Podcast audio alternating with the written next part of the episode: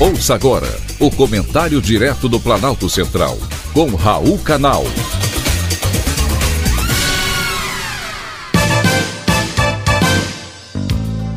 Queridos ouvintes e atentos escutantes, assunto de hoje: povo e poder. As associações, sindicatos e federações são excelentes representantes de seus associados.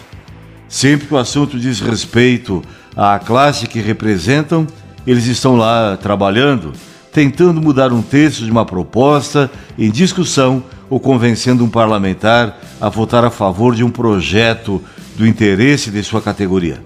Porém, o cidadão não tem o mesmo compromisso dos representantes que elege. Deputados e senadores votam de acordo com o interesse do partido, por interesse próprio, por um cargo ou de acordo com o valor da emenda liberada pelo presidente da República. E na maioria das vezes, votam o oposto do compromisso de sua campanha eleitoral. O pior é que o eleitor não está nem aí. Votações importantes que vão impactar a vida deles não são acompanhadas como deveriam ser. O projeto da reforma tributária é um exemplo. Ninguém sabe se a carga tributária ficará menor ou maior para o cidadão e para as empresas. Os governadores se uniram para evitar perdas na arrecadação de impostos. E o cidadão? Foi até o Congresso Nacional procurar seu representante para evitar o aumento de imposto? Nem mesmo os deputados sabem exatamente o que votaram. Alguns declararam à imprensa que votaram sem conhecer o texto ou entender direito quais as consequências das mudanças. Pode até ser uma desculpa para o futuro. O parlamento está cheio disso. Deputados e senadores que conquistaram o mandato graças ao sistema eleitoral que permite que os mais votados carreguem candidatos com pouquíssimos votos.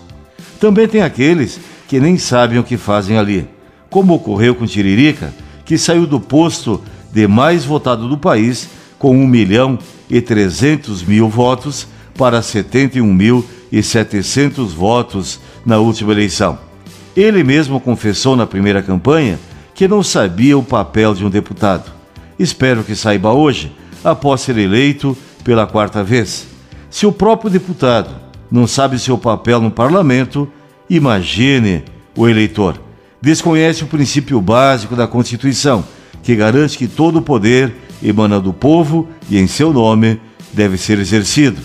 Enquanto o cidadão não exercer esse poder, os parlamentares vão exercer o poder em nome do cidadão.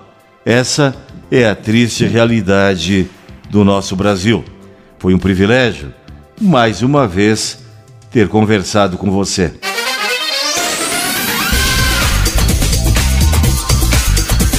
Acabamos de apresentar o Comentário Direto do Planalto Central, com Raul Canal.